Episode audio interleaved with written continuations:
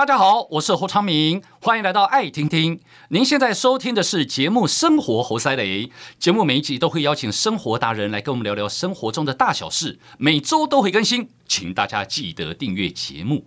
当然，我们说到了生活中的大小事，民以食为天呐、说到吃，这是很多人不可或缺的。呃，但是吃只有表面这么简单，只是吃，只是糊口嘛。其实有时候吃对我们来讲是一种生活的记忆，一种回忆，一种家庭的味道，或是对妈妈的怀念都有啊、那今天呢，我们邀请到这一本书呢，这个书很特别哦，因为我们一般看到的这个美食，它就是拍美食照，但是它却都是用画的。啊，怎么可以画的这么栩栩如生？哦，来为你邀请到这本书叫《行阿靠的美食家》，我们作者呢也是一位艺术家，叫王艺兴。艺兴你好，你好，昌明哥好。是为什么你叫做艺术家？你不是老饕子？我是想成为老饕的艺术家。你艺术家是以前学什么？我一直都是学呃美术跟设计相关。那、嗯呃，我自己是喜欢用画画的方式去记录生活的哦，对，但我久而久之都在画食物，嗯，所以渐渐就被朋友认为说是我根本就是一个吃货哦。对，哎，你为什么会特别爱画食物啊？呃，我觉得是对生活的热爱吧，就是我觉得吃东西这件事情是让我很快乐、很开心的。那我想把这个情感延续下去，但是你又不胖，我看你的体型。你很纤细呀，人家如果是真的很爱吃的人，那个是不得了的。哎、欸，我其实真的为了这本书，至少胖五六公斤。你有吗？有。你以前更瘦啊？现在有消回来一些，不过积极在吃的时候是蛮蛮可观的。哦，为了这本书是吧？对。你这本书总共集结大概多少道美食？吃了多少？呃、我们收录了两百多道，两百，但其实真的吃到的不止这些。哦，一定是有因为吃到地雷的。淘汰，或者是好几家先吃过才知道哪一个我比较。哎呦天哪！想要分享，你是用评比米其林的态度在写这本书的概念哦，对不对？就是、就是揪了很多好朋友陪我一起 吃。好，为什么会有这个想法要来出这样子的美食的书籍？嗯，为什么？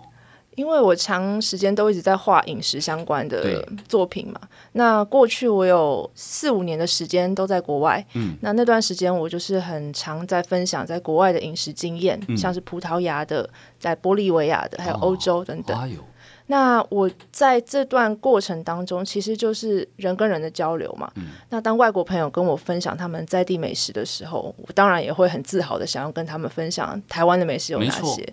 但后来我发现，其实我，呃，再怎么讲，我好像只能讲出我家附近的，嗯、或是台北这个地区的记忆。你当时的记忆只有哪几样？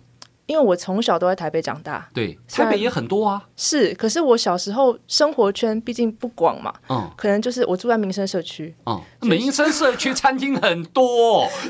对，但是学生能够吃到的，呃，食物类别也不会太广哦。学生时期大概吃学校附近的便宜的啦，除非爸妈带啦。对，那便宜的也是会有好吃的，不过就是毕竟没有去过，呃，不同的，比如说中南部嘉义啊、屏东这些地方，我没有去过，我会自己会觉得汗颜。哦，对，我想说台湾应该不止这些吧，应该还有很多是值得分享的。对，所以其实会想要出这本书的想法，就是以一个。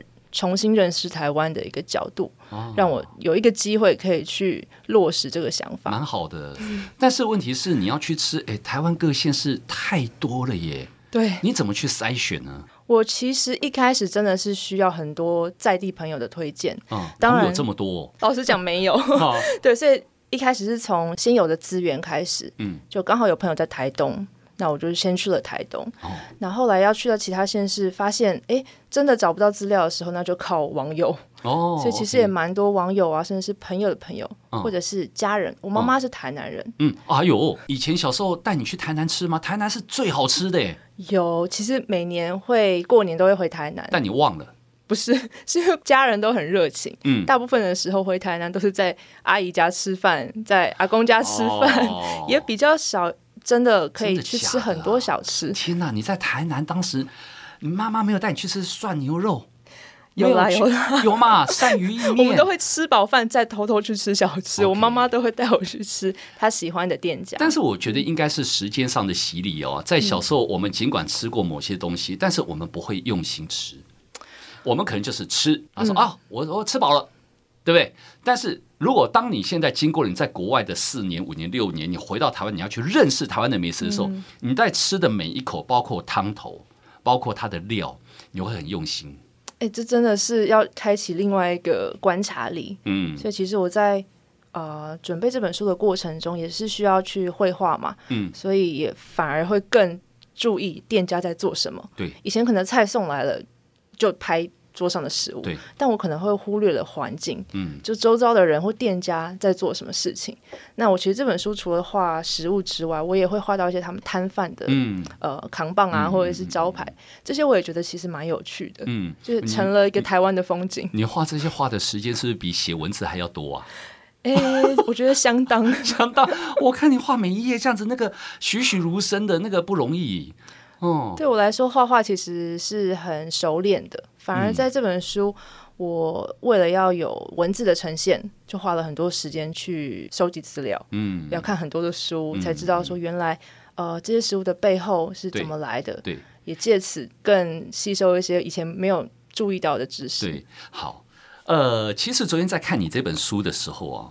我就看看看看完之后，我突然在问自己一个问题哈，就像你说，在国外的时候，人家介绍他家乡的美食，你要介绍台湾什么美食？我现在想，台湾的美食，如果今天有外国人来问我这个问题，我第一个要介绍什么？我突然之间我语塞了，我不晓得我介绍哪一个，太多了，太多了。然后你说中国八大菜系，台湾都有，对，找得到。台湾小吃到处都是。但哪一个是代表？我我不晓得我要说哪一个，真的很难。各国异国料理全部都有，对，然后再分散到台湾，从东南西北每一个地方，又有它可能不同特色的东西。例如说，好，台北当然也有鹅啊，嗯，鹅啊汤、鹅啊煎啊。可是你到了南部嘉义那一带，就鹅呆，就是它还有些变化出。你说有布拉提。乌拉提全台湾都有嘛，买得到啊，对不对？嗯、但是，哎，你到了台南、高雄那边，人家渔港那边叫什么乌拉提煎，你们一定没吃到这个，对不对？因为那个是要很在地的乌拉提煎，哎，它就有再加以变化。所以我突然我觉得，天哪！如果问我这个问题，我回答不出来。哎，你有心得了吗？现在？所以我才把这些经验变成一本书，因为其实真的很难用一篇、两篇、三篇说最代表台湾的小吃是什么，根本没有这个答案，因为每个人心中都有自己的喜欢的食物。没错，对。那，那你现在印象当中，你吃完了嘛？对不对？两百多道，好。现在印象中，如果在你心里面列为印象最深刻的是什么？哇，我其实有一个很明显的答案会浮出来。哎，就是我不管去到哪个县市，我几乎都吃得到，而且每个地方都不太一样。嗯，就是肉圆。肉圆，肉圆，肉圆不就两种而已吗？我吃到至少都有六七种不同的六七种，它不是就是油炸的跟蒸的吗？呃，这个是大分类，但其实像炸的还有分油泡跟油炸。哦、那蒸的还有蒸过再卤，还有蒸过再加汤啊，霸王呢？对，所以其实光不同的地方，我每吃到一个霸王，就想说，哎，怎么又跟我之前想象的不太一样了？因为我小时候其实超爱吃霸王哦，我就算是吃霸王长大。你如果在台北吃霸王，应该就是都是泡 油的啦，对，油泡的那一种，对嘛？哈，对，所以我就会觉得哇，我真的是孤陋寡闻。我去到口感差异在哪里？比如说彰化好。酥炸的这种，是我第一次去到彰化，嗯，让我觉得哇，原来肉圆有这种做法。一样的馅料，东西是一样，但它油真的就去炸，表皮变酥脆，是这个吗？对，它。炸到像饼干的那种脆感，加上它的酱，哦，那那个口感是我以前在台北比较少吃到的。嗯、那这个是一直都都有听朋友在说，所以其实比较好想象。嗯，那到了比如说南投，嗯，南投的话，他们的霸王其实吃的呃做法差不多，嗯，但是每一间店他们可能有不同的做法，有些是笋丝的，有些是笋丁的馅料。对，嗯、那让我印象深刻的是他们都会附一锅那个大骨汤。嗯，店家他们会。让你吃完之后，用剩下的那个酱料还有碎肉，再去冲那个大骨汤。哎呦，去喝！我没喝过这个哎，因为我一开始就想，为什么桌上都有那一壶一壶的？嗯，问老板才说啊，那个是给你加在霸王里面，最后可以给你喝汤用的。我才知道说原来还有这种吃法。你你喝过甜不辣汤没有？其实有点类似，类似这样子的感觉。对，我吃甜不辣，我好爱喝那个汤哦。对，它就是有点那个酱的甜甜的。我明明知道说 那个汤咬下去，其实我都在喝酱。但是我就觉得好好喝。是，然后还有一种是我没吃到，可是有呃听到分享是直接是做成汤的肉圆。怎么样做的汤？也是在南部。呃，那个肉圆比较没那么大吗？呃，对，小的，那小颗。呃，后来到台南比较常吃的是清蒸肉圆嘛。对，那清蒸肉圆像台南很常见是那种啊、呃、虾仁的虾仁的霸丸。哦哦、那到了屏东，我吃到一种霸王是蒸过之后再卤的。哎呦，所以你会看到那个一锅有点酱色的霸王，它是这样一颗一颗盛到碗里面。那还要蘸酱吗？它还是会附酱。那甚至也可以加糖。嗯，觉得说哇，骂丸真的是白白种哎、欸。哎，我真的哎呀，你你没有这样讲，我真的没有吃过这些。光是骂丸，我觉得就可以出一本书了，真的非常有趣、哦、啊！都好吃吗？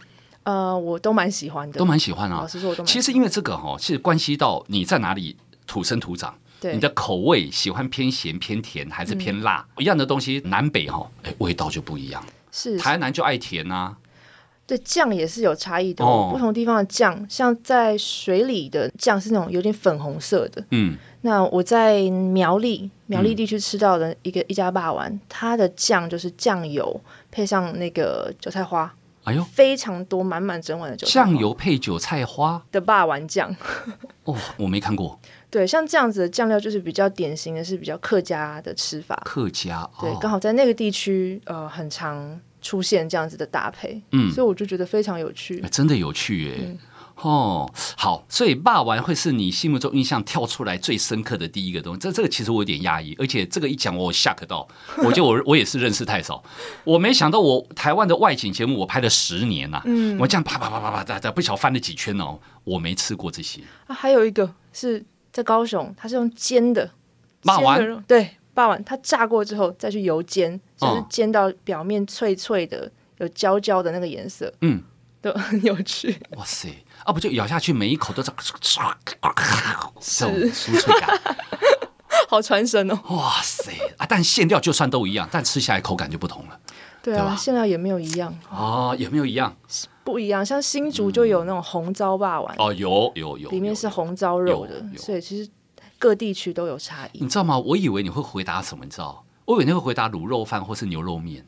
哦，这个的话是我自己私心最爱吃。我在国外如果真的很想台湾味道的时候，嗯，我会自己卤一个卤肉饭的，那个。你会卤啊？就是上网学哦，是可以的。嗯，对。但是其实光卤肉饭南北也不一样啊。对卤肉饭的话，像我自己观察到，嗯、就是在台北我们叫卤肉饭，嗯、到了台中我点卤肉饭，呃，比如说山河卤肉饭、嗯、厉害卤肉饭，它上给你的是一碗控肉饭，嗯，对，那整块肉，对，整块肉的，嗯、那我到。南部他们的卤肉饭改成肉燥饭，对对对，这其实就名词定义有很多不同的。对，对，对，我我这个其实我以前闹过一个笑话，我想说我到那里去，然后我就点了一个卤肉饭，说老板卤肉饭，就会来，嗯，怎么空肉饭？嗯，我还跑去跟他理论，哇，老板我点的是卤肉饭，哎呀，真是我孤陋寡闻，你知道吗？那时候刚开始不习惯啊，但吃起来好吃哎，真的好好吃哦。嗯、后来我就觉得，其实台湾那么小，南北中。就很不一样、嗯，你知道吗？我以前哦，我是一个极度排斥肥肉的人，嗯，因为我就很怕胖，你知道。嗯、然后，但是后来呢，我是因为卤肉饭打开了我，我就想说，我以前都跟老板说，老板，我卤肉饭尽量都瘦的。然后呢，没办法，然后卤就是一锅酱，它就一下就浓在上面。到我面前，我都会把肥肉全部挑掉。哇，太困难了吧？真的，我以前就是这样哎、欸。然后开始吃那个卤肉饭，吃一吃，嗯、然后呢？朋友或是老婆都会讲说：“哦，你这个，你这好浪费哦，就好吃在那里。”我说：“是吗？”然后我以前不买单，后来有一次我说：“好了，不然我吃吃看。”你像好胡须章好了，随便讲。嗯，我想一来哪里有瘦肉啊？全部都是皮嘛，你知道吗？都切碎了。我想不让我吃一口看看，一吃啊，我屌哎！我说我天哪，怎么会粘牙、粘嘴唇？嘴唇会粘、哦，好好吃哦！天哪！我从那时候开始打开。是啊，所以我自己爱吃的卤肉饭的类别都是属于肥肉的那一种。是哦，难怪你会胖那么多。这两年很难避免，太难避免了。哎呀，但是呢，这个东西反映到背后的文化又是不太一样。嗯、其实，在台北啊，你说吃卤肉饭，大家可能把它视为呃中餐晚餐，它是一个正餐没有错。但是中南部在吃卤肉饭或者说焢肉饭这些东西啊，他们是早餐，很多人在吃。对啊，像彰化就是二十四小时几乎都有控肉饭的选择，嗯、因为可以当早餐，可以当宵夜，对，可以当正餐，我觉得超级有趣。它就是他们的真的是国民美食。后来我又问才知道，嗯、我说早餐吃这个不会太重口味吗？人家要做工，对，要体力，所以他非得要吃这个东西，才能撑到中午。是啊，所以其实很多台湾的，就是有一些文化特色，嗯，跟一些台湾的跟国外的差异，嗯、我自己觉得以前不会觉得有什么了不起，或者有什么呃鲜明的感受。嗯、那一直到我去到美国好了，我去到欧洲，我发现没有像台湾那么方便，二十四小时你想吃什么，差多了，都有宵夜可以吃，或早上早餐很多选择。嗯、那这就是让我觉得，哦，我从外地人的视角再回来看。我们的家乡的时候，就会发现其实台湾是有一些很有趣的呃特色的。哎，这叫做视野。你知道，你没有走过这一招国外哈，嗯、你不会知道台湾哇，为什么叫宝岛美食天堂？你不能体会。那这么一出去再回来之后，哇天哪，台湾这个东西我真的离不开。然后你到国外住一个礼拜就好，一个礼拜以上开始，你满脑子都是哦，回去我要吃臭豆腐，我要吃阿米索，我要吃卤肉饭，天哪啊，就会这样子，对不对？好，那但是呢，因为就走过这一招，你现在回来再回头去比较一下国外的美食的那个感觉，跟现在你吃完两百多道这本书你的心得，你在异国文化的比较上面。那个感感觉，你会不会有一些不一样的层次的提升上来了？是因为是跟外国朋友交流嘛？对，所以我们会呃分享这些经验当中，就觉得说有一些是他们可能没有的经验。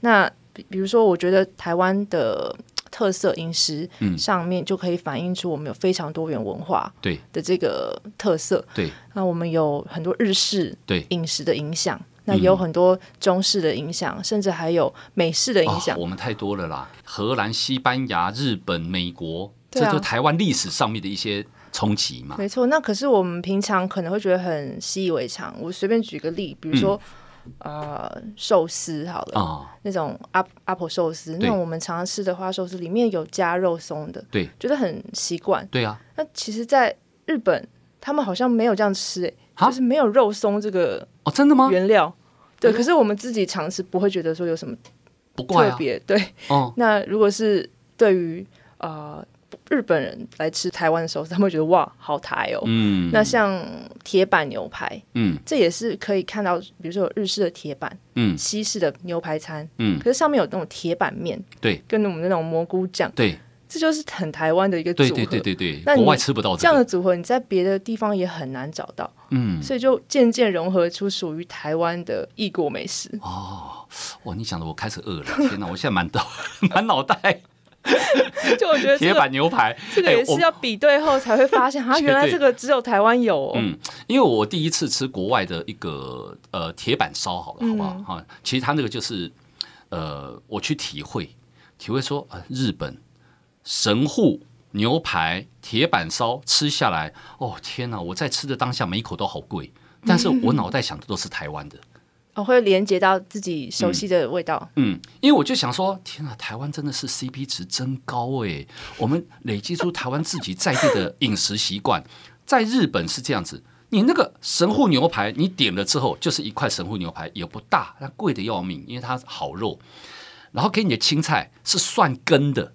嗯，芦笋两根，白饭一碗，好了，吃完之后你还期待，哎，接下来还有没有什么？有没有虾子？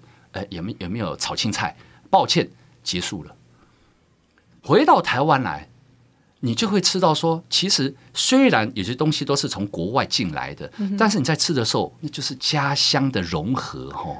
而且就会觉得相对平价啦，铜板美食很多，嗯，这也是我觉得一个很棒的地方。虽然现在物价调涨，你走遍台湾各个县市，因为朋友带你去的嘛，对不对？嗯，他们在带你到当地那一摊在吃的时候，他们有散发出什么他们的骄傲吗？还是眼神眼神发亮吗？还是一直跟你鼓吹他当地的什么多厉害吗？有吗？是我真的感受到浓浓的大家都很爱自己的家乡的感受。因为我到不同的地方，比如说肉圆好了，嗯，我在南投吃的霸王跟在彰化吃的不一样。对，那彰化还有分，像我在鹿港吃到的肉圆，他们现场那个在地人就说鹿港的才好吃哦。彰化的还好，他说：“哎，彰化还分地区，对呀，他们有都彰化呢，对，他们还分地区，所以就是很可爱。不过有一些的确是我不太懂，就是他们觉得很好吃的食物，可是我可能台北人，我的口味吃不惯。譬如大面羹，哦哦，你有吃过吗？对，我不太懂。有一天我们到当地去工作主持活动啊，但他们也很热心，嗯，特地打包过来请我们吃，真的，真的。然后我就哇，我说我说真的，这种。”这么有名啊，在你这边，我吃一吃。这到底对不起哦，这当地人，请原谅我，因为我这真的不太懂。就是我吃完之后，你要我说出一个很显明它的特色，嗯，有看筋。你要我说出它的一个很厉害的点，那它跟大卤面跟有些东西我说不上来。对，它就是面，然后有羹汤，对。然后没有什么特别显明的味道。对。不过我朋友带我去吃啊，他台中人，哦、他说他从小就是吃这这摊长大的，嗯、所以他说这摊是他会带外地朋友来吃，嗯、那也很推荐。嗯。那我吃完之后，我就跟他分享说，嗯，我真的吃不惯。不过我了解你为什么推荐这家店，因为我吃遍全台，我没有吃过这个味道。嗯。我觉得太有特色了。有的东西哦。我们不能用味道或是精致度来衡量它的美好，是因为有东西叫做回忆，没错，对不对？所以我们在吃的时候，我刚为什么问你这个问题？因为很多带你去的当地好吃的东西，嗯、那是他成长的回忆，没错啊。也许他是吃了之后，这就是我家乡，这就是妈妈的味道，这就是就就诸如此类的。所以它无关多丰富多好吃，而是回忆。其实这本书我本来的设定也是想要。画一个像美食图鉴啊，或是那种工具书。对。后来我越画越发现，它变成一个情感成分很重的一本书。它其实是连接这个。对。那像刚刚讲的那个大面羹好了，我会真的推荐，如果没吃过的朋友，一定至少要去吃吃看。嗯。因为它会是一个很有趣的记忆的连接。对。跟地区地区差异。对对，像这样子的内容收录在书里，可以说我并不是分享我觉得最好吃的店家，哦、而是我觉得有故事，对，甚至是我回忆起来我会觉得有画面的店家。是是是是是，其实呃，东南西北都是这样子。那有的人他的那个家乡的味道，对呃，我们很感动的是，每一个地方的人，他如果呃到别的县市去工作也好，求学也好。他都会极力的为他家乡的美食去争取他的荣誉，我觉得这个是很感动的，你知道吗？对啊，比如说宜兰好了，你有去吃到脯肉吗？有，对不对？脯肉你觉得好不好吃？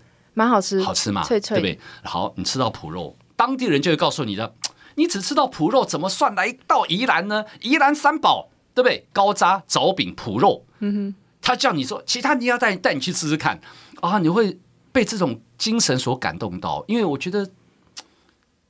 他身为在地的那个人，那里的人哦，嗯、他就是觉得我我们这个地方，我就是引以为傲。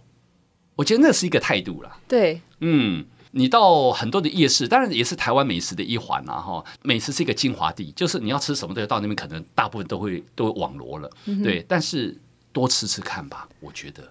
对，所以像这本书叫《巷仔口的美食家》嘛，其实就是影射这全部带我去吃这些小吃的好朋友们。嗯，那他们就是我心目中巷仔口美食家，因为他们懂得比我多很多。嗯、他们家乡的食物，我不可能比他们懂。嗯、那我在这个书的角色，我我觉得我是一个记录者。嗯、我用画的方式，我用书写的方式去记录这些感受，嗯、然后再分享给读者。希望有机会，呃，读者也可以带着这本书。去吃吃看，嗯、那把这样的感受延续下去，甚至带朋友去吃，嗯，对，我觉得会是一个很棒的互动。有，所以昨天我看这本书，我就告诉这个这本书我会放在我的书架上。这个书哈，因为未来就是我的工具书之一，我就照着你的那个美食指南，因为你就写的很清楚嘛，什么地方这店家他在哪里，我觉得很好，我们就去试试看啊。因为因为你所介绍的每一个当地的都是在地人带你去的推荐的东西，也许那里还有更多家不一样我们没吃到的，但是你可以从这里当一个敲门砖。是，然后其实我自己私心啊，也会放入一些我自己认为，虽然他不是在地人推荐我的，可是我身为一个外地人，我会想去试的食物。嗯，因为有一些我可能跟在地人说，我想去这家，那他们说啊，我们在地人不吃哎、欸。啊，对啊，很多、哦、对，可是我没吃过啊，我这个东西只有在这里有啊。对，举例来讲，那个基隆的顶边错，OK，对。我就觉得这很难找到嘛，那我去基隆，我想试试看顶边错。我们也只知道庙口。对，嗯，那也有一些在地人跟我说啊，我们平常没有在吃，哎，对，但我就想吃吃看，我也觉得它非常特别，可以试试看，对，对不对？好，那甚至包括你像嘉义，好火鸡肉饭，当地人就不会吃观光客常吃的那一家，是。他们就有他们在地的东西，所以有时候我们到每个地方去哦，我觉得这个书就是教导大家什么呢？眼睛、耳朵都要打开，不是只有嘴巴打开吃。嗯、那个打开是说，你在吃这个东西的同时，你一定要好好去品味一下它的味道，跟你的成长记忆有没有什么地方不一样了？它的味道有什么你所习惯的味道不同的层次感了？然后呢，呃，再多去问一问，嗯，多去探路，然后去探出当地人为什么喜欢吃那一家，对，去品尝看看，是对不对？有时候你的味蕾啊，你的丰富跟视野就是这样慢慢去累积出来的。其实这样子的互动也是呃，集结这本书很重要的一个过程。嗯，因为毕竟我们不懂，所以需要问在地人。对，那店家有时候我们去吃了一间，我们也直接询问店家说，那还有没有其他推荐的？对，那。因为这样子而获得非常多，嗯，也有直接带我去到农产地的，哎呦，就是去看那些小农啊，哦、或者是呃这些物产生长的过程，很热情。那你会知道说，原来我们吃到的这些食物是怎么来的，嗯。那这本书虽然没有囊括到这部分，不过我后面有一个台湾的地图，嗯。